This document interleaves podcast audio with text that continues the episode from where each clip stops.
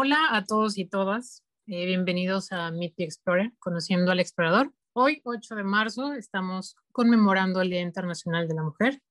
Y antes de comenzar, creo que es un buen momento para reflexionar acerca de, de los avances logrados, celebrar la valentía y la determinación de las mujeres que han jugado un papel clave en las historias de sus países y comunidades.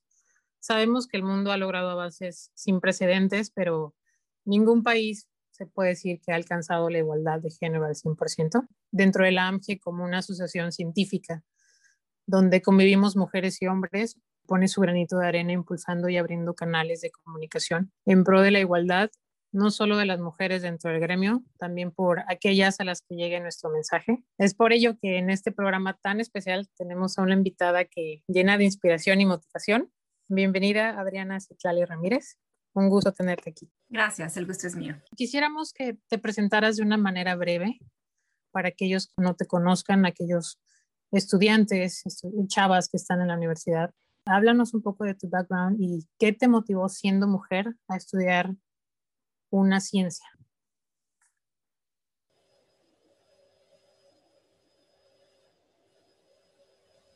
Ah, estoy reaccionando a la, a la, parte de siendo mujer porque para mí jamás fue una cuestión de si podía o no ser una científica, si había alguna diferencia entre lo que yo podía lograr como mujer o como hombre, jamás fue una pregunta en mi cabeza. Entonces, por eso fue el silencio desde niña estuve interesada en todas las cosas que, se puedan imaginar. Tuve muchísimos intereses, siempre me, ha gustado, eh, las matemáticas me han hecho muy fáciles, pero realmente no pensé en estudiar matemáticas cuando era niña. pensé, por ejemplo, estudiar política, pensé estudiar filosofía, quise ser eh, escritora. Eh, en algún momento me gustó la química. Eventualmente lo que me atrajo fue la física porque te explica el mundo. Cuando estaba en la preparatoria, me atrajo mucho el hecho de que la física utilizaba las matemáticas, que para mí eran algo sencillo, pero me daban una forma de entender al mundo. Pero lo más interesante fue cuando leí un libro de Stephen Hawking, eh, Breve Historia del Tiempo, que hablaba sobre los límites de esa ciencia. Y después de, ese libro, Stephen Hawking escribe una breve, ¿cómo se llama?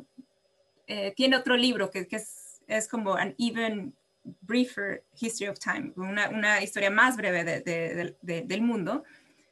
Y en eso él habla sobre la, realidad, de, o su realidad en la que cuando escribió el primer libro, él todavía no había entendido bien la mecánica cuántica. Entonces se corrige a sí mismo.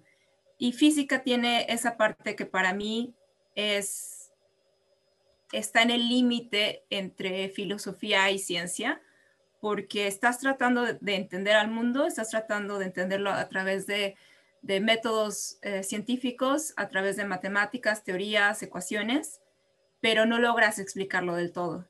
Entonces llegas a un límite en, el que, en el que no tienes respuestas.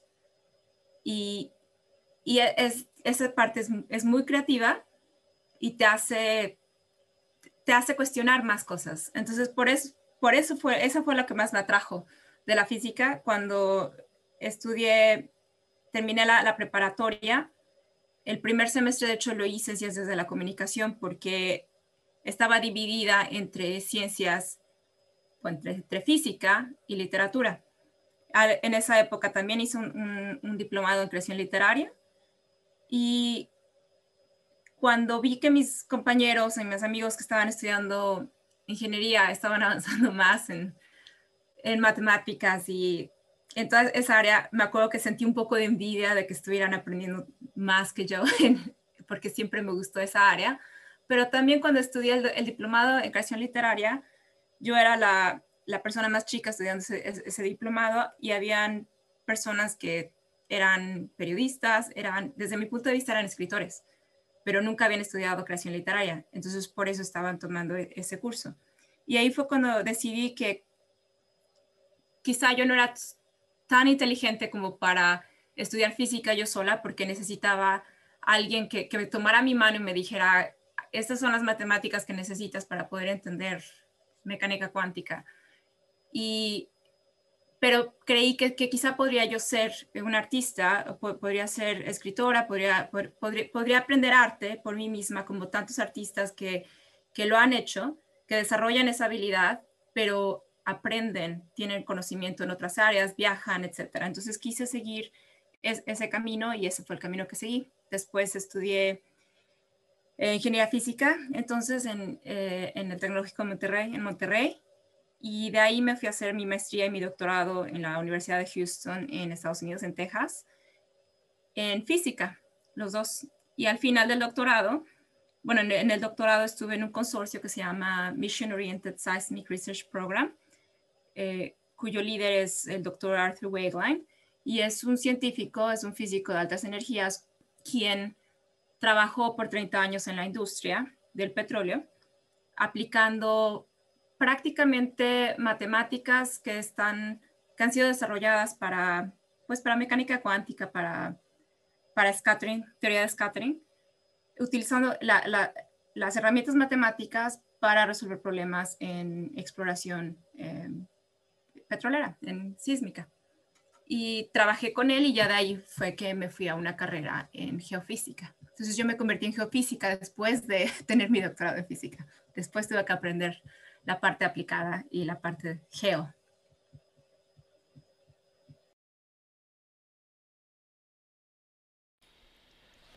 Adriana, pues, con lo que comentas ahora de que aprendiste después la parte geo, ya una vez que la aprendiste y que has estado desarrollándote profesionalmente dentro de la industria, ¿qué es la parte que te hace sentir más orgullosa de pertenecer ahora a esta área de ciencias de la Tierra? obviamente me gustan las matemáticas, me gusta la, parte aplicada, me gusta, eh, me atrajo desde que estudié física, una de las cosas que no quería hacer, no sé por qué, sinceramente, porque no tenía gran experiencia cuando estaba en la preparatoria, pero tenía una, una idea de que yo no quería trabajar en la academia, yo quería trabajar en, en, en alguna industria donde yo pudiera aplicar mis conocimientos científicos para resolver algún problema que enfrentará el mundo. Y e, eso es lo que, lo que encontré en la industria de la energía, porque los problemas son muy complicados, la tecnología es, es, es altamente avanzada y sigue avanzando y cada vez que, que resuelves un problema encuentras uno nuevo y te permite eh, al menos cuando yo entré en la industria había una economía muy buena, entonces te, permitía trabajar en problemas, desde problemas fundamentales en los que realmente estás eh, trabajando con las ecuaciones, entendiendo lo que las ecuaciones dicen y aprendiendo conocimiento nuevo que en el futuro puede ser aplicado, pero en ese momento no lo es. Es simplemente conocimiento, pero también puedes, puedes, puedes desarrollar herramientas que van a ser utilizadas para mejorar la, la parte aplicada. Eso, eso, eso me atrajo mucho. Eh, los científicos son impresionantes. Eh, más que nada, son impresionantes, son accesibles y están vivos. Y eso también era, algo diferente. Viniendo de física, tus héroes son los héroes que escribieron los papers que estás leyendo y que jamás vas a, conocer porque están muertos.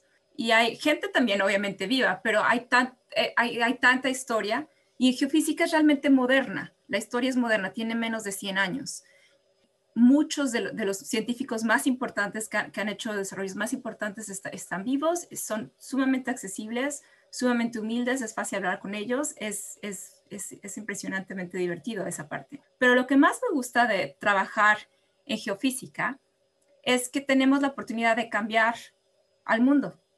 Es algo de lo que no se habla muchas veces, pero esa es nuestra oportunidad. La industria de la energía realmente tiene esa oportunidad.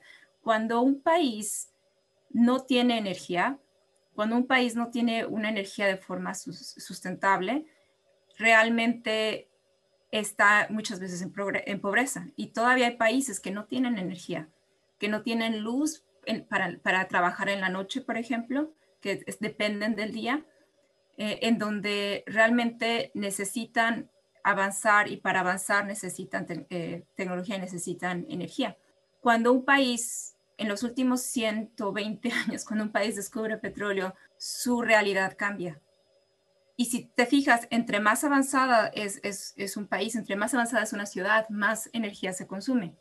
Y no estoy hablando solamente de energía eléctrica. estoy hablando de todas las clases de energía. Esta industria ha cambiado el mundo y la sigue cambiando.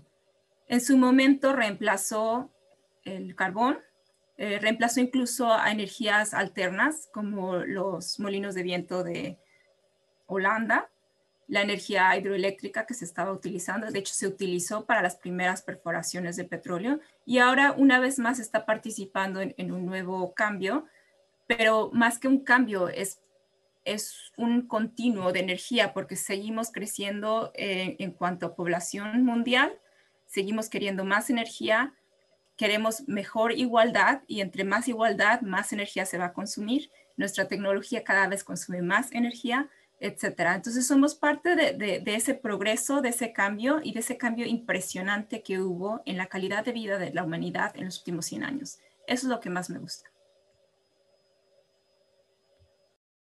Eh, Adriana, en este momento de tu vida, donde tienes el reconocimiento de una comunidad geocientista, no solo a nivel país, sino a nivel mundial. Tus logros son visibles, pero ¿qué motiva a Adriana a ser una persona con los pies en la tierra?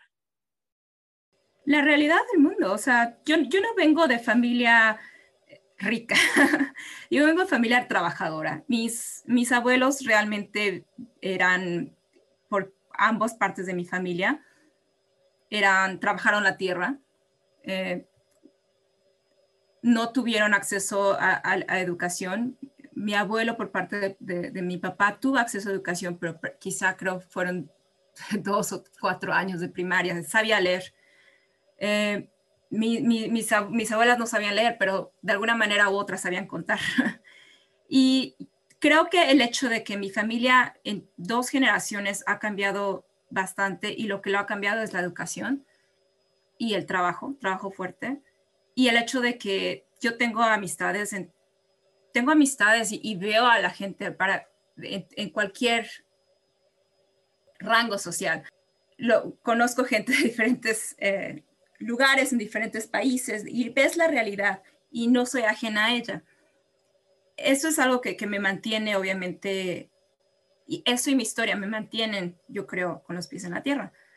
Y quieras que no, la lucha que, en la que todavía estamos como, como mujeres en la igualdad, no solamente mujeres, también existen personas de todos los géneros que están tratando de encontrar una mejor igualdad. Y estamos hablando no solamente igualdad por color de piel, sino por país de donde vienes, por preferencias sexuales, por género, etc. Y a mí me ha tocado eso. O sea, yo de hecho tuve que... Em, que pasar por un, un, ¿cómo se dice? No, lo que quería decir es, hace algunos años tuve, eh, fui, fui víctima de acoso sexual en, en, en, el trabajo. No fue algo radicalmente grave, pero para mí fue algo que realmente me abrió los ojos de ver cómo es y qué tan feo puede ser el, tener esa situación, el tener que reportarla, el saber que estás en una industria, en un mundo, pero especialmente en la industria de la energía, estás en una industria donde, donde tú eres la excepción. La mujer es, una minoría. Y parte de, tu trabajo es tratar de no demostrar mucho, en, en muchas ocasiones, el que, el que eres diferente, ¿no? O sea, simplemente ser iguales trabajar de formas iguales, enfocarte en, el talento y hacer que se enfoquen en tu talento, no en, cómo, no en tu género o cómo te ves. Y cuando esas cosas suceden es, es muy difícil, sobre todo porque cuando las denuncias te vuelves, tú eres la víctima, pero en el momento en que denuncias tú eres parte de la investigación. Entonces no solamente tuviste que pasar por el agravio, sino que tienes que pasar por la investigación en la que se cuestiona tu integridad, se cuestiona lo que estás diciendo y tiene consecuencias. Tiene consecuencias, desafortunadamente, en, esta época todavía tiene consecuencias incluso en tus posibilidades de trabajo. Y tienes que luchar. Y yo lo hice. Y no, no me arrepiento para nada. En realidad hubo ciertas consecuencias temporales, pero seguí con la lucha, seguí con la batalla y eventualmente tuve más y más gente a mi lado y empiezas a hacer cambios también cambios positivos, porque para mí lo más importante no era, no era consecuencias a quien me, a quien me acosó, sino eran era consecuencias de cambio en la industria. Yo quería que, que, la empresa cambiara, que la empresa eh, pusiera reglas, consecuencias, entrenamiento, que son obligatorios en ciertos países en los que estas empresas operan, pero no son obligatorios en todos los países. Y entonces empecé a hacer más activismo y eso, eso ha sido algo que me ha ayudado mucho, porque en el momento en que eres una víctima y que te, y, que te empiezan a cuestionar, y a pesar de que gané la investigación, se puede decir, es, es un proceso pesado. Pero en el momento en que decidí que no, no, yo no era una víctima, sino que era una activista, cambias totalmente porque entonces estás, el control es tuyo. Y empecé a ayudar, mi enfoque ha sido ayudar a cambiar mi industria, a cambiar la forma, en, no solamente mi industria, enfocando especialmente en mi industria, pero cambiar la forma en que se, se trata esa igualdad que queremos, a la que queremos llegar y cambiar el acoso sexual tratando de mejorar la comunicación sobre lo que sucede, sobre abrir los ojos a las personas. Muchos de, mis compañeros con los que llegué a hablar, hombres y mujeres, para las mujeres era más común porque muchas lo han vivido y me contaban sus historias. Para los hombres era un abrirles los ojos. Muchas veces no habían visto cómo se veía porque no lo han sentido. Y, y ese activismo realmente me ha dado mucho, me ha dado, em, me ha dado mucho, o sea, he, recibido tanto apoyo de hombres como mujeres, historias, y he visto cambios y te sientes parte de, de, ese cambio y eso siempre te da energía, al menos a mí me da energía y una vez más te mantiene con los pies en la tierra. Adriana, reconocemos que, físicamente no te encuentras en México en estos momentos, estás en Noruega, pero por lo que nos comentas nos damos cuenta que no te has eh, mantenido ajena a la situación que pasa en México en materia de derechos humanos para las mujeres. Con base en lo que nos acabas de contar, esas experiencias, esas vivencias que has tenido como mujer, ¿qué te gustaría a ti cambiar dentro de la sociedad mexicana en beneficio a las mujeres?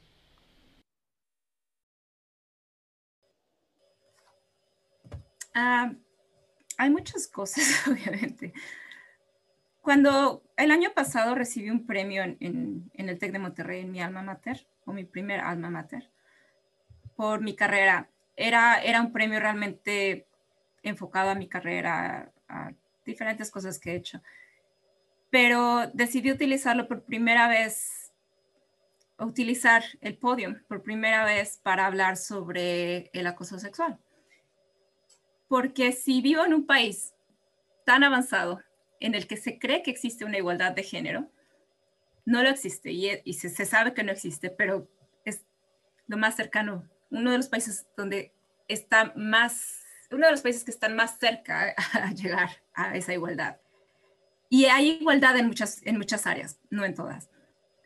Pero si vivo en este país y en este país tuve que pasar por eso hace algunos años, sé perfectamente que en mi país esas cosas suceden todos los días. Y entonces utilicé ese podio para agradecer ese premio, pero realmente lo utilicé para hacer un llamado a, a los académicos que estaban presentes, a los industriales que estaban presentes, a las personas que estaban presentes, a la universidad que estaba reconociéndome.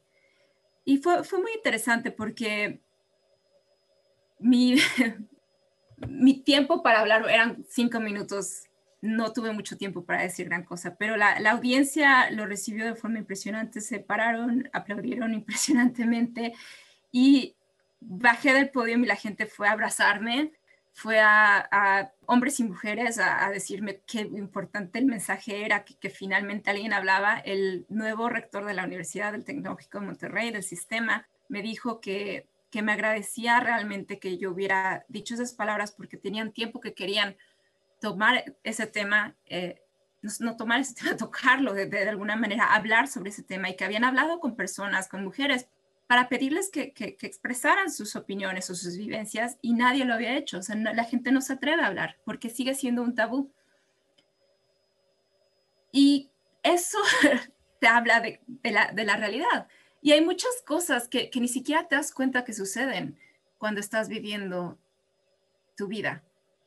ahora cuando, cuando, cuando reflexiono, hay muchas evidencias, incluso al nivel de la universidad, en las que, en las que la forma en que se, trata, te trata como mujer no es totalmente respetuosa, incluso por profesores, etcétera. No, no, no cruzan un límite totalmente, pero siempre hay esa parte que, que no es precisamente enfocarte en, ti como una persona y solamente en tu cerebro.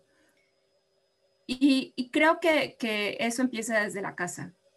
Es, esa educación empieza desde la casa, es esa parte de hacer diferencias, de respeto, empieza, empieza en las casas, pero sigue en la educación y sigue en el país y sigue en, en los medios de comunicación.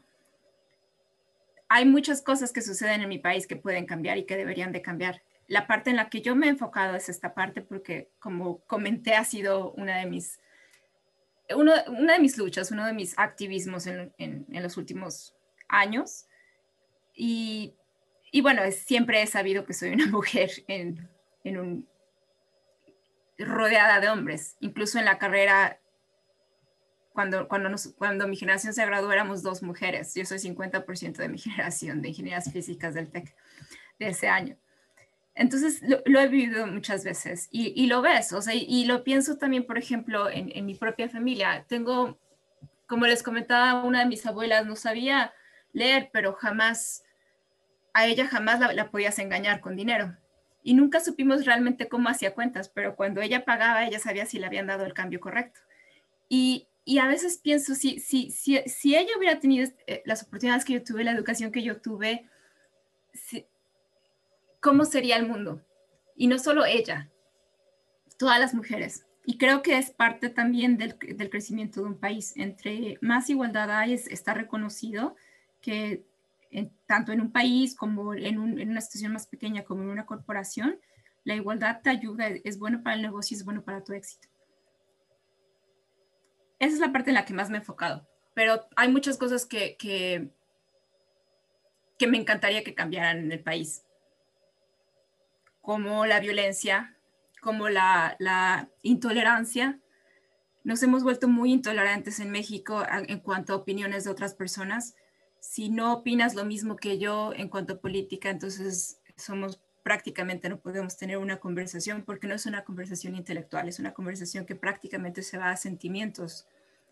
en la pandemia hubo muchas cosas que fueron muy tristes, eh, egoísmo de, las, de la sociedad, el pensar primero en ti, querer que tú seas el que se beneficia de todo cuando hay tanta gente en pobreza en México, tanta gente que tiene que salir cada día a trabajar, lo quiera o no, porque es la única manera que pueden llevar comida a su casa, y hay tantas personas trabajando para ayudarte con tu salud, y, la sociedad no, no, fue muy linda, no fue, no fue respetuosa siquiera, muchas veces. Tenemos mucho, mucha historia, mucho, muchos valores muy lindos en México, pero también tenemos que ver nuestra realidad y, ser un poco más, tener un poco más de empatía, respeto por todos y, y ayudarnos mutuamente. Eh, Adriana, has mencionado situaciones muy importantes y has puesto voz, eh, cosa que te lo agradezco personalmente. Em, en esta última década ha habido un crecimiento favorable en la cantidad de mujeres egresadas en las carreras de física o de ciencias de la Tierra. Eh, ¿qué consejo le darías a todas aquellas mujeres que, que hoy te escuchan y quienes se encuentran comenzando su camino profesional? Mi consejo es, es el mismo consejo que le daría a un hombre. Trabaja fuerte, estudia todo lo que puedas estudiar, aprende todo lo que puedas aprender, porque realmente jamás, el conocimiento jamás va a estar de más. Cuando yo, yo empecé, no, no es cierto, no, cuando hice mi, mi, mi segundo internship o trabajo mientras estaba haciendo mi doctorado, hice estadías en, en algunas, en algunas empresas. En, en, la, en, la, segunda empresa donde trabajé fue BP Y Ken Matson era, era mi mentor. Y él me dijo que si estaba, realmente tenía, estaba segura que quería trabajar en esta industria, tenía que aprender su historia. Y creo que fue uno de los, de consejos más importantes que me dio. Y me recomienda el libro que se llama El Premio de Daniel Yergin, The Prize. Es un libro como de 800 páginas, pero es, de los mejores libros que he leído y de ahí me volví prácticamente adicta a leer sobre la, la, industria de la energía, historia, releer la historia del mundo de las guerras, pero desde el punto de vista de, cómo el petróleo ha afectado eh, esa industria. Entonces, esa historia me ha ayudado mucho porque te da una visión muy diferente de lo que estás haciendo y te da también una visión del por qué estás trabajando. En cuanto, yo, diría, o sea, aprende, ah, pero no solamente aprende en lo que estás trabajando, sé curioso, habla con las personas que están sentadas a tu lado y que trabajan en otra área, aprende a comunicarte con diferentes personas, porque somos muy buenos para, para enfocarnos en, nuestro, en nuestra, nuestra área de experiencia y no abrimos los ojos a lo que está sucediendo antes o después de, que, por ejemplo, los datos o los datos o el proyecto llegue a tus manos. Y es bien importante hacer es, esas conexiones. La otra cosa que siempre es muy importante es tener mentores, tener gente que te guíe y recordar quién te guió y hacerlo tú también con otras personas a veces los mentores, muchas veces en su gran mayoría, son personas que simplemente conoces de alguna manera y deciden apoyarte, ayudarte y de vez en cuando darte consejos. Muchas veces incluso llegan a, patrocinarte en el sentido de que son los que van a, poner una muy buena palabra sobre, sobre tus habilidades y ayudarte a encontrar eh, caminos en nuevas oportunidades. Yo he tenido muchos mentores, he sido muy afortunada pero hay gente que, que, no, no ha tenido la fortuna que yo tengo. Y si no tienes esa fortuna, entonces búscala. Haz tu propia fortuna. Pero siempre recuerda que a ti se te ayudó y que mucha parte de tu éxito es ser afortunado. Es, es, parte de tu éxito es la preparación que dije, el estudiar todo lo que puedas, leer todo lo que puedas, hablar con la gente, ser curioso. Pero si estás preparado, la buena fortuna va a llegar y tú vas a estar preparado para tomar esa oportunidad y, capitalizar esa oportunidad. Y recuerda eso porque eso es lo, que te hace una vez más mantener los pies en la tierra y también ver a, las nuevas generaciones, ver a, las personas que están a tu lado y ver qué es lo que puedes hacer por ellos. Nunca está de más hacer algo por las demás personas.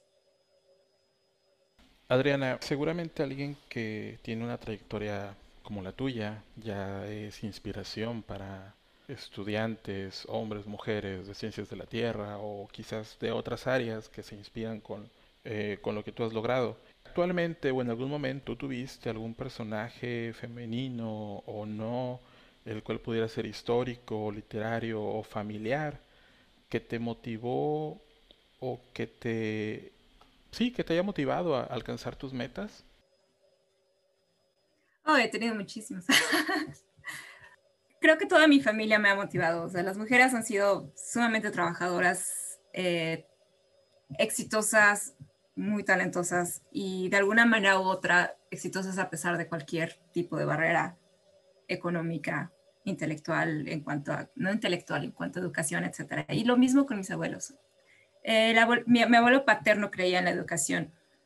Cuando él, de hecho tuvo que rentar tierras eh, para poder, trabajarlas y es consecuencia de la revolución en México que, quitó las tierras a los hacendados y permitió rentar tierras y eventualmente poseerlas y las trabajabas. Mi abuelo es uno, de ellos. Pero el trabajo eh, en la, tierra era muy difícil y en, el, en uno de los pueblos donde, donde vivieron, donde mi papá vivió, lo que me cuentan es que en, ese, bueno, ni siquiera un pueblo, era un rancho, en el rancho se, se elegía tener muchos hijos y la costumbre era elegir a uno de tus hijos para que fuera la persona que, podría tener un mejor futuro, la persona que, a la que le ayudabas a, hacer, a obtener educación. Y todos los demás trabajaban en la casa y la tierra. Las mujeres obviamente en la casa hay que hacer quesos, hay que hacer comida, hay que alimentar a los animales y los hombres en, el campo. Y esa era la tradición. Y nunca, no, sabemos realmente por qué.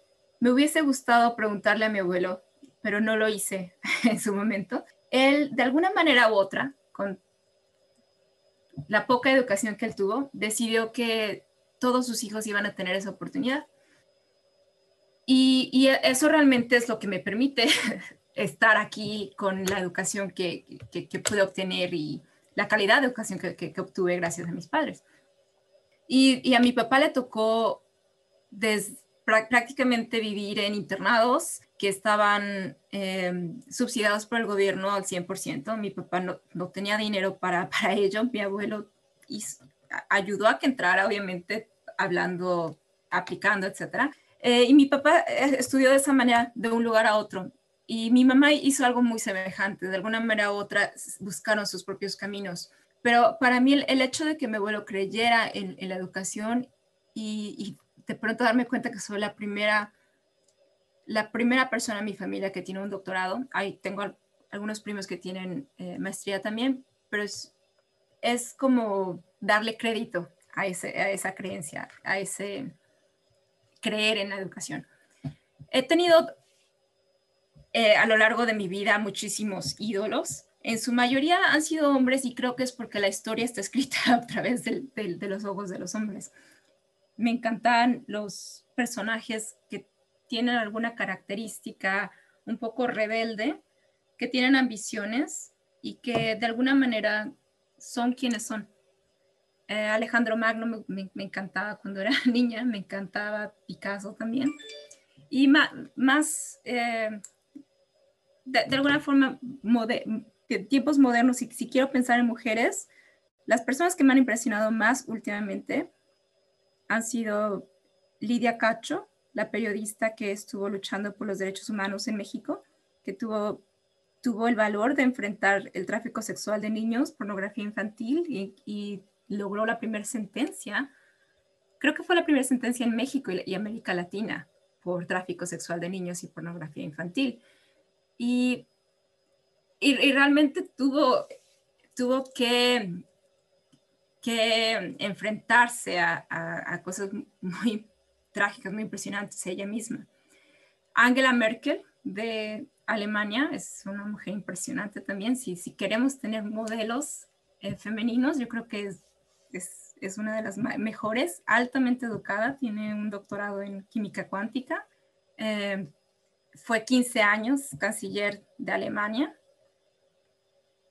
Tenemos, eh, bueno, aparte de, que llevó a, la Unión Europea en esos 15 años, eh, fue la líder, al final de cuentas, o la, líder más reconocida de la, de la, Unión Europea.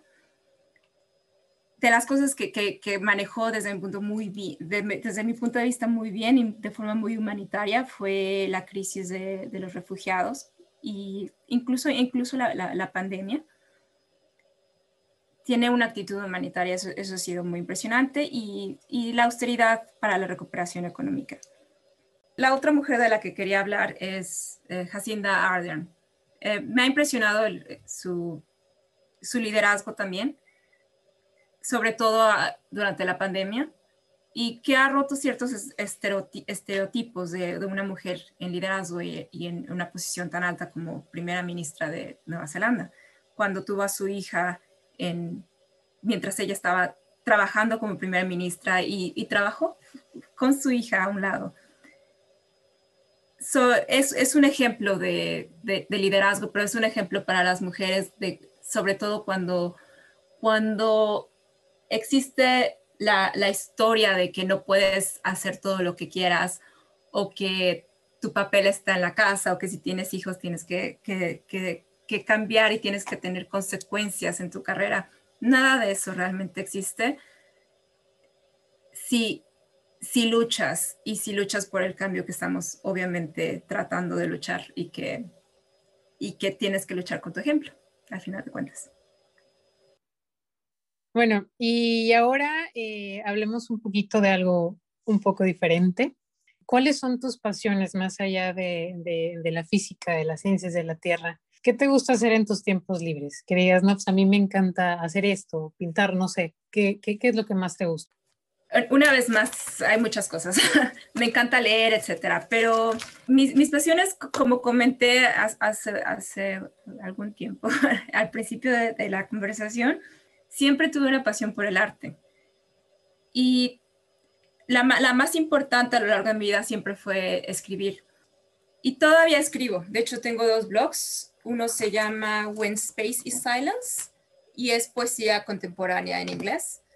El otro se llama El alebrije y la salamandra y en ese escribo como ensayos, cuentos cortos. Eh, a, a, veces son simplemente fantasía, a veces son sobre he, manejado temas como los derechos de la mujer, he también tenido un tour de invitados en el que amistades mías que latinoamericanas viviendo en otros países reflejan sobre su país. Mis blogs ahorita no están muy vivos, digamos que están vivos, pero no, no he escrito gran cosa, salvo en el de poesía, porque hace tres años empecé a pintar un poco más en Noruega. Siempre he pintado, he pintado desde niña y he tenido exposiciones, he vendido muchos cuadros, etcétera, pero siempre ha sido un hobby, hobby extra después de, de la escritura. Pero hace unos años decidí tomarlo un poco más en serio y me uní a un grupo de pintores o artistas visuales en Oslo. Tenemos nuestro estudio en el centro, yo tengo mi propio estudio al lado del de ellos y con ellos hemos estado haciendo exhibiciones y demás. Y en diciembre tuve en Oslo la primera vez, por primera vez en Noruega, tuve una exhibición sola no sé cómo se dice en español, solo exhibitions, exhibición solitaria o exhibición donde soy yo la única artista en una galería. Y, y ese fue un logro eh, lindo porque, porque como pintor es bueno tener eh, eh, exposiciones y cuando vives en diferentes países es bueno tener una exposición, bueno, tener exposiciones donde tú vives en los que la exposición solamente es sobre el arte que tú estás creando y fue muy bien recibida a pesar de la pandemia. Entonces, ese es uno de mis, de mis últimos hobbies. También he tenido, eh, siempre he estado tomando fotografías.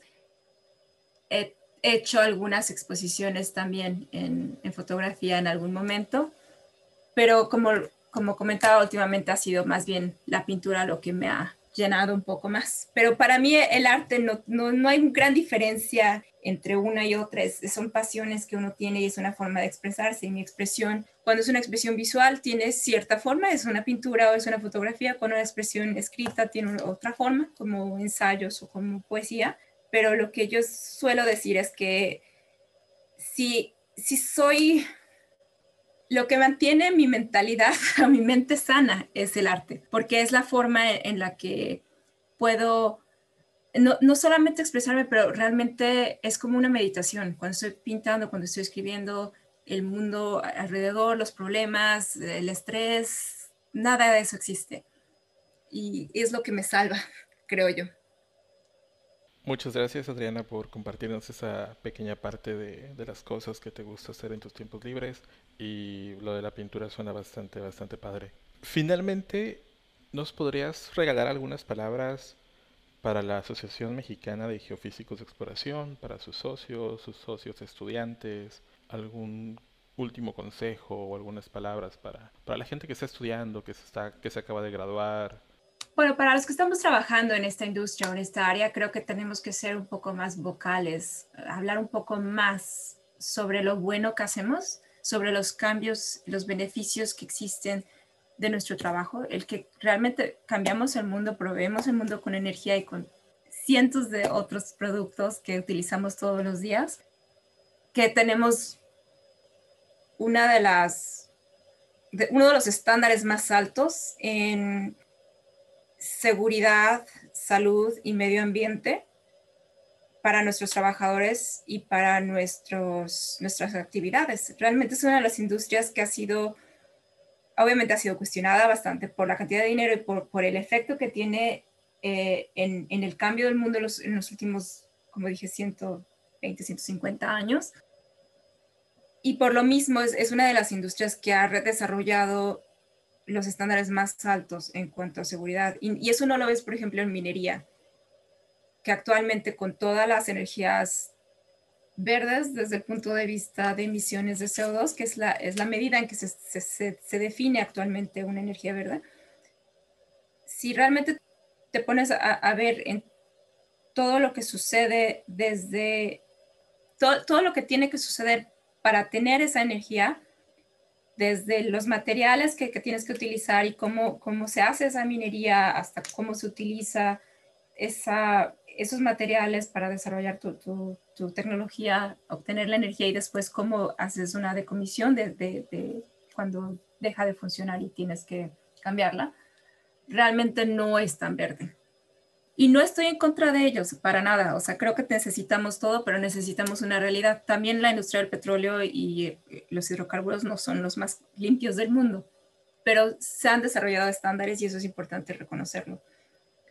Para los estudiantes, encuentra algo que, que, sea, que sea una pasión para ti.